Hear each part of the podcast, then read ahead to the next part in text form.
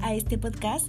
Soy Jacobet Laura, estudiante de la licenciatura en gerontología y hoy, primero de octubre, Día Internacional de las Personas de Edad, les voy a hablar sobre la discriminación a los adultos mayores.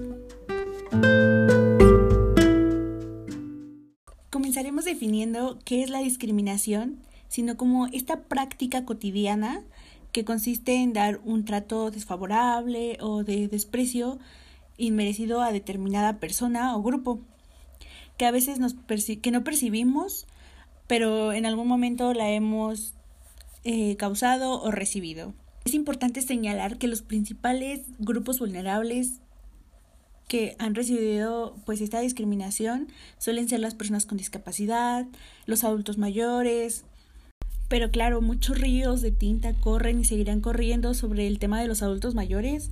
Claro, porque hablamos de el aumento en expectativa de vida, mejorar la calidad de vida, más inserción en la sociedad, mejorar la integración social de los adultos mayores y pues resaltar frecuentemente la inversión de esta pirámide poblacional, es decir, pues la disminución de los menores y aumento de los mayores.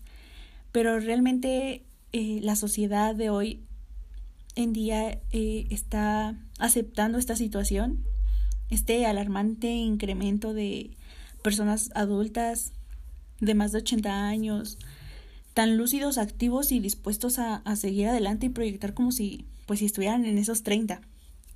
Yo digo que no, no es así.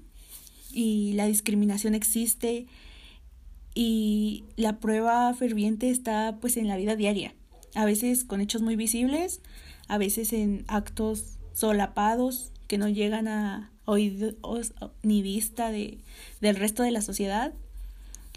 Eh, la discriminación que se efectúa puede ser de una manera directa o indirecta.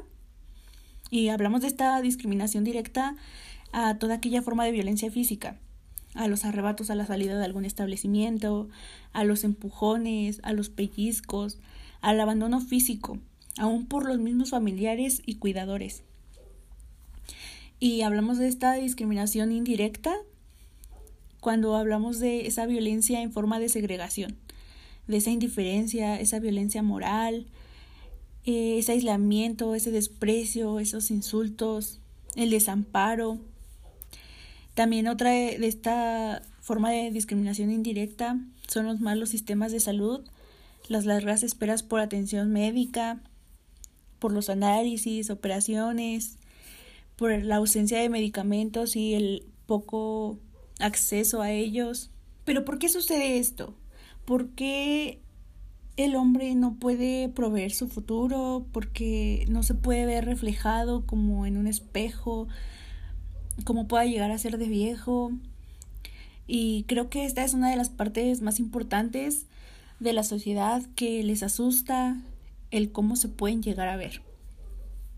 Estamos acostumbrados y estamos inmersos tanto en una sociedad consumista que quiere que todos los jóvenes sean dinámicos y triunfadores. Y claro, no está mal. Sin embargo, hacen que creamos que esconder las arrugas, tapar las canas, uh, como si fuera, no sé, algo malo, como si de repente el paso de los años habría que ocultarlo como una vergüenza y no como un triunfo de la vida sin darse cuenta que el que llega a esta edad avanzada le ha ganado la batalla a la vida, que ha triunfado sobre esta vicisitud de física y moral y por lo tanto desea plenamente disfrutar de toda esa experiencia como realmente se lo merece. Además, se asocia la vejez a la muerte cercana y en realidad la negamos. Nadie quiere morir aunque sea irreversible.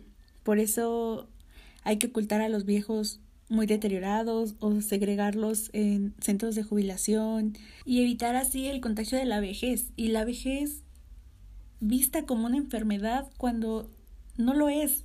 La vejez es una etapa de nuestra vida, como la niñez, la adolescencia, y no asociarla directamente a que morimos, que es ese simple paso entre la vida y la muerte como si fuera un puente de vida. Ahora dime tú, ¿cuántas veces no has sido causante de esta discriminación a los adultos mayores?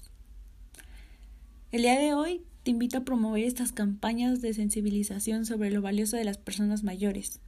Hay que partir de esa base de que las personas son valiosas independientemente de la edad, de su estado, la experiencia y la sabiduría alcanzada por la edad es un punto positivo y debe ser tenido en cuenta. Promover esta participación en las actividades sociales, de ocio, culturales hacia los adultos mayores, eh, desde pues nuestras distintas comunidades, desde nuestros ayuntamientos, en marchas programadas que promuevan actividades destinadas a que las personas mayores puedan compartirnos sus experiencias. Hay que aprender a eliminar ese lenguaje estigmatizante, evitando expresiones como por ejemplo enfermo de, es un viejo, ya no sirve, sus aportaciones son pocas. En muchos casos, la sociedad nos ha impuesto estos eh, prejuicios, es decir, que estas expresiones tan comunes como de ya estás viejo, cuando no, es todo lo contrario. Fomentar estas relaciones sociales, evitar el aislamiento social, que uno de los principales problemas de nuestra población mayor, aún independientemente de que vivan solos en su propio domicilio o en un ambiente más institucionalizado, como pueden ser las residencias, las casas de día, eh, pues se ven muchas veces aislados de, de amigos, de familiares, de vecinos, que se ven muy pocamente incorporados a las actividades. También hay que promover eh, servicios específicos destinados al adulto mayor, a las problemáticas que el adulto mayor presenta. Es importante señalar que hay que promover el cuidado adecuado, el buen trato al adulto mayor, cuidados centrados en la persona mayor, en una historia de vida en sus aspectos como la alimentación, el vestido, la higiene, los aspectos personales, elecciones propias e individuales y con participación. Otra forma de poder erradicar esta discriminación es el promover un buen diseño ambiental. ¿Y a qué me refiero con esto? Sino que a lograr estos entornos saludables, accesibles, cómodos, seguros, significativos para el adulto mayor y que puedan manifestar pues instalaciones seguras con inmobiliario adecuado para que podamos romper estas barreras entre pues los adultos mayores y la población joven. También es importante que aquellos adultos que son cuidados por algún familiar eh, se promueva este cuidado también al cuidador. Estos servicios de apoyo psicológico para pues aliviar la sensación de sobrecarga que aparece fruto del estrés de los cuidadores. Promover también el buen trato de los medios de comunicación, evitando la estigmatización de los adultos mayores, las imágenes que generen y que potencien los tópicos y los estereotipos que pues de alguna u otra manera logran esta visión errónea de qué es la vejez. Promover también esta parte de los servicios de atención psicológica para las personas mayores, para poder trabajar sus emociones, sus sentimientos, sus anhelos, sus deseos, proyectar su futuro, facilitar su forma de decisiones, su desarrollo personal, afectivo, poder seguir trabajando y siendo lo que cada uno de nosotros somos desde el mismo momento en el que nacemos y hasta el último momento de nuestra vida, de nuestra muerte, el derecho a ser considerado y ser tratado como una persona en todas y cada una de sus facetas.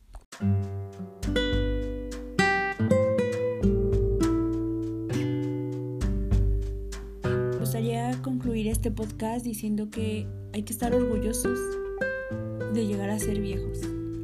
Luchemos por defender nuestros espacios y derechos y no olvidemos que se es viejo cuando se ha perdido la capacidad de amar y proyectar. El ayer ya fue, el futuro no sabemos, el presente es hoy, vivamos el hoy y disfrutémoslo mientras podamos. No seamos partícipes de esta discriminación a los adultos mayores.